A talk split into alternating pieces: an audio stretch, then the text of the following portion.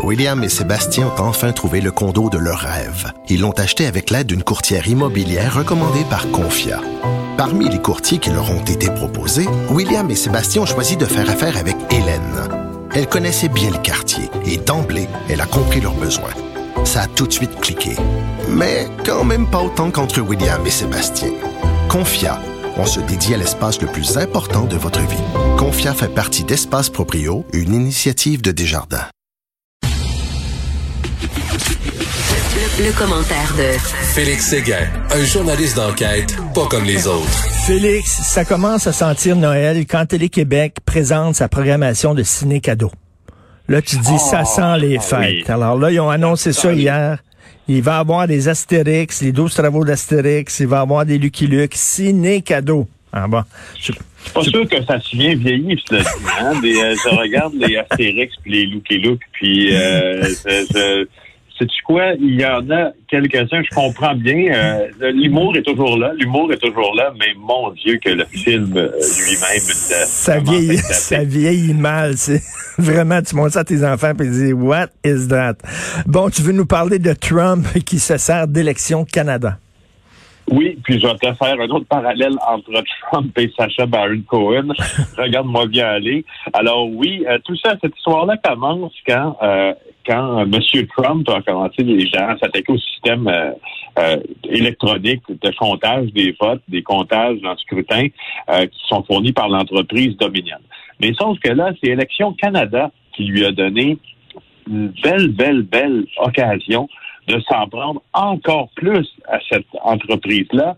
Euh, Élection Canada a jugé bon de faire une mise au point. Hein, il y a euh, quelques jours, lundi, en disant qu'elle n'utilise pas les systèmes de vote Dominion, comme aux États-Unis, mais plutôt des bulletins de vote papier qui sont comptés à la main devant les représentants du candidat et à, à Élection Canada ajoute qu'en 100 ans, l'organisme n'a jamais utilisé de machine à voter ni de machine pour compter des votes. Alors, ça, Oh. c'est le tweet. Hey, t'imagines de l'autre côté de la frontière, qu'est-ce que Donald Trump fait avec ça? Alors, sur son compte Twitter, en, en partageant le tweet d'Élection Canada, il dit ça dit tout. Ça Ben- dit tout, en voulant dire voilà, c'est comme ça que ça devrait se passer. Donc, inversement, sans dire chez nous, ça s'est mal passé. Hein, tu vois ce qu'il dit? Alors, et, euh, et alors, nous, et nous, Félix, tu sais que nous, euh, Élection Canada a raison, parce que nous autres, on utilise toujours les meilleurs systèmes disponibles sur le marché. Regarde la façon dont on paye nos fonctionnaires au fédéral. On a choisi le meilleur système de paix au monde. Tu comprends? Un modèle. Euh, un modèle et justement quand il- et, et dans ce modèle-là, pour même pour ce que se débarrasser d'un modèle défectueux, il faut qu'on consulte. Alors c'est une c'est une démocratie d'une grandeur incommensurable avec ses défauts incommensurables, justement. Euh, et avec sa lourdeur incommensurable aussi. Et là, regarde bien, c'est là où, où, où, euh, où je veux euh, m'en aller avec, avec cette affaire-là. Et ça, ça me, ça me rebute et ça me heurte. Euh, quelques heures avant de, de, de, de commettre ce tweet-là sur Élection Canada, en disant que le système sûrement était bien mieux, en laissant entendre que le système était mieux ici, et, et, et Donald Trump a limogé son directeur de l'Agence de cybersécurité et de sécurité des, infrastructures qui supervisait euh, le déroulement du scrutin. Euh, et c'est lui qui est en charge de, de superviser à ce que ça aille bien. Il a rejeté les allégations de fraude du président. Il a dit même que l'élection du 3 novembre était la plus sûre de l'histoire des États-Unis. Ça passait l'affaire de Trump. Et c'est là où moi, j'imagine Trump faire comme Sacha Baron Cohen dans le film Pas trop bon, Le dictateur, où il fait le signe coupe-gorge. Hein, il, il, je me rappelle dans ce film pas très pas très bon, mais très drôle quand même. Sacha Baron Cohen interprète euh, euh, un, un dictateur du Waïla, je pense, un faux pays euh, du Proche-Orient et ou des Émirats, je pense un peu plus. Et à chaque fois que quelqu'un dit quelque chose qui ne fait pas son affaire, c'est-à-dire il fait chaud, il fait froid, tourne à droite, tourne à gauche, il regarde la caméra, puis il fait le signe trempe-gorge avec sa main, et on se débarrasse de lui, puis on peut pas. Alors, j'avais l'image de Trump en dictateur. Euh, oui, oui, oui. Et c'est très drôle qu'il dise, écoutez, si le Canada utilise ce système-là, c'est parce qu'il est bon, parce que Dieu sait que le Canada, on utilise seulement que les meilleurs systèmes sur le marché. Et que tu veux nous parler de l'OIF. J'adore parler de l'OIF. Ben J'aime ça. Euh, euh, mon, mon, collègue euh, Alexandre Robillard du bureau d'enquête est devenu un spécialiste de l'organisation de, de, de la francophonie, internationale de la francophonie. Il faut parler du licenciement d'une vingtaine d'employés. C'est la secrétaire générale d'organisation qui, qui a fait une restructuration. En fait, elle s'appelle Louise Moussi Kiwabo et ce qu'elle a fait, et il se passe toujours des trucs incroyable dans cette organisation-là. Elle a fait cette restructuration. Donc, il y a une vingtaine, euh, 22 travailleurs qui vont perdre leur boulot. Par contre, elle a profité justement euh, du brassage de cartes pour favoriser euh, sa garde rapprochée en leur offrant des voitures avec chauffeur. Ça se peut pas. Ça se peut pas. après l'épisode de l'eau chaude. Le shed. Euh, de le chaude euh, de Michael Jean, voici que euh, Madame euh, euh, Mushikiwabo, ben, commence, on dirait, à, se comporter euh, de manière un peu douteuse. Non, non, mais c'est des, c'est, des organismes bidons. Tu te demandes à quoi ça sert véritablement, qui ont des gonzillions de dollars. Et là, ça se ramasse dans des beaux appartements avec des petits fours. On se souvient de Madame, Madame euh, Michael Jean qui voulait aussi avoir un piano à queue dans son appartement parce qu'elle dit on reçoit des gens. C'est ça, on reçoit des gens du Ghana, du Gabon qui viennent discuter de la francophonie, puis ça jase et tout ça. Et ça, ça, ça roule carrosse avec euh, l'argent des contribuables. Et tu te demandes à quoi ça sert. Moi, l'affaire qui me fait le plus rire, Félix, c'est les jeux de la francophonie. Comme si les Français couraient différemment que les Anglais. Il y a les jeux de la francophonie. Pourquoi rien que...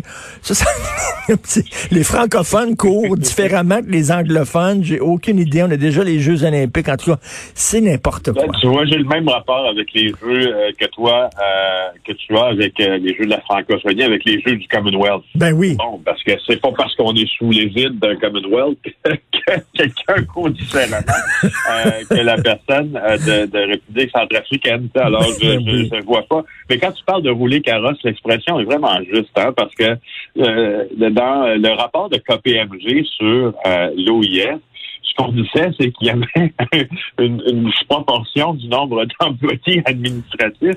Je suis désolé de rire en te le disant, mais pour une organisation dont on en entend rarement parler de ce côté ici de l'Atlantique aussi, et qui, euh, qui, qui de, de l'aveu même de ceux qui en font partie, pour certains, est une occasion d'aller euh, déguster des petits fours c'est la secrétaire générale.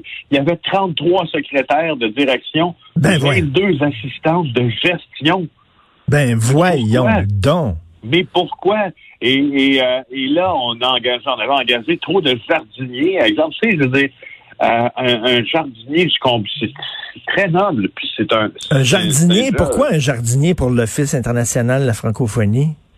Ben, pour entretenir les locaux, mais tu sais, en même temps, tu dis, euh, tu dis avec cet argent, parce qu'on s'est financé, entre autres, évidemment, par le Canada, mais par tous les pays francophones, l'OIS, euh, est-ce que en période de restructuration, c'est important, est-ce que c'est de donner des contrats euh, euh de, aux jardiniers? Tu sais, je voudrais pas perdre leur emploi, c'est pas ce que je dis, mais il y a l'impression d'une mauvaise priorisation dans ben cet organisme-là. Puis rappelons que euh, le, scandale presque de Michael Jean, puis tu sais, t'en as parlé, euh, ça va amener les gouvernements à réclamer de la transparence.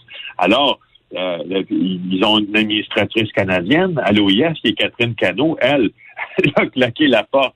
Euh, n'était pas en accord avec ce qui s'y passait. Et puis là, tu vois, ben, encore une fois, mon collègue Alexandre Billard a tenté d'obtenir des réactions de cette grande organisation.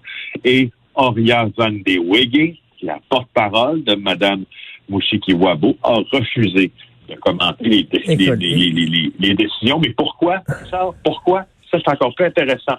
Elle dit, nous constatons que vous avez accès à toute la documentation nécessaire et ne souhaitons pas rentrer dans une spirale infernal. Mais c'est comme, c'est comme les, c'est comme gouverneur général ou lieutenant-gouverneur général. On se souvient de, de Lise Thibault, là, euh, qui dépensait, euh, puis qui, nous a valu d'ailleurs la, le gag le plus court de l'histoire de l'humour au Québec, mais le plus drôle, c'était RBO qui montrait Lise Thibault en fauteuil roulant, qui disait, je marche peut-être pas, mais je roule en tabarnak. Je sais pas si tu...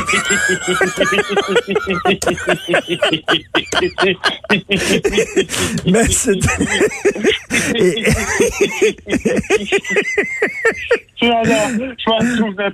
Ah oui, mais elle, elle, vraiment, a dépensé énormément. Une fois, elle avait invité des gens chez elle lorsqu'elle était lieutenant-gouverneur général et elle avait, euh, pour un dévoilement, elle voulait dévoiler euh, une sculpture. C'était son buste. Elle avait, il y avait un voile, puis là, après, tout le monde avait une coupe de champagne à la main, puis elle a fait ta puis elle a enlevé le voile, et c'était un buste d'elle-même. Oui, Écoute, Félix, vraiment, je te dis, là, si un jour je t'invite chez moi au dévoilement de mon propre buste, tu as le droit de me tirer à vue. Vraiment, là. Écoute, ça n'a aucun sens, mais bon, bref, on dirait que c'est des postes. Ces gens-là, dès qu'ils s'assoient sur le siège du directeur ou de la directrice, soudainement, paf, ils se mettent à dépenser comme des fous. Et il y a un effet dans ça, puis pour avoir euh, pour avoir euh, travaillé, fréquenté aussi euh, l'Afrique et l'Afrique de l'Est et l'Afrique de l'Ouest et, et, le Maghreb et l'Afrique du Nord à plusieurs reprises pour le travail. Je dois dire, et je le dis vraiment sans juger de ces sociétés-là très différentes au Sahel ici, il y a dans le fait d'appartenir à des organisations comme ça pour pour certains Africains énormément de fierté, il faut bien le dire. Mhm. Mais cette fierté-là euh, n'est pas euh, liée au, c'est-à-dire elle est liée au pouvoir aussi, parce que c'est euh, c'est un endroit où pense-t-il, et ça c'est mon interprétation de la chose, ces gens-là ont l'impression d'avoir du pouvoir, alors que si on si on se replace à l'échelle mondiale, l'OIF c'est rien.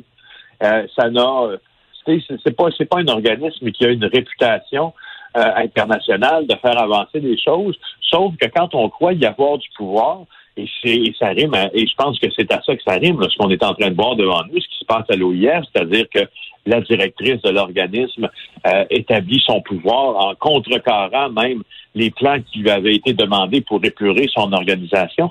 Ça s'applique aux autres personnes qui en font partie. Voilà, on fait, dans, dans certaines dans certains pays africains, c'est un précieux sésame hmm. d'accéder hmm. à ces fonctions-là. Puis on est, on en, on en a, notre notre pouvoir s'établit un peu plus et notre hmm. réputation et notre renommée aussi dans un pays où on n'a pas beaucoup accès à, ces, à ce genre de postes-là qui sont mais des tout postes à fait, mais tout à fait, tu as tout à fait raison. Et euh, écoute, il y a, y a aussi des dictatures là qui sont membres de l'Office international de la francophonie, un peu comme on a appris récemment la Chine qui était nommé au Conseil des droits de l'homme de l'ONU. Tu dis la Chine, voulez-vous rire de moi?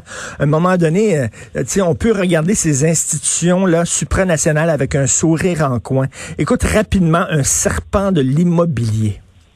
Oui, toujours, toujours à suivre ces gens-là. On le fait au bureau d'enquête. Jean-François Cloutier euh, ne, leur laisse aucune marge de manœuvre lorsqu'on voit qu'ils se sont euh, comportés contre certains règlements ou encore lois faut parler de Tyron Kadnapa, euh, plutôt, c'est un promoteur immobilier euh, qui a été condamné à 21 mois de prison. Il va les passer par contre dans la communauté. Un, remboursement de 50 000 dollars parce que il a dupé des investisseurs dans un projet de tour à condo à Brossard. C'est un homme de 45 ans dont on a beaucoup, nous autres, entendu parler. Ah oui? Puis ce monde-là, oui.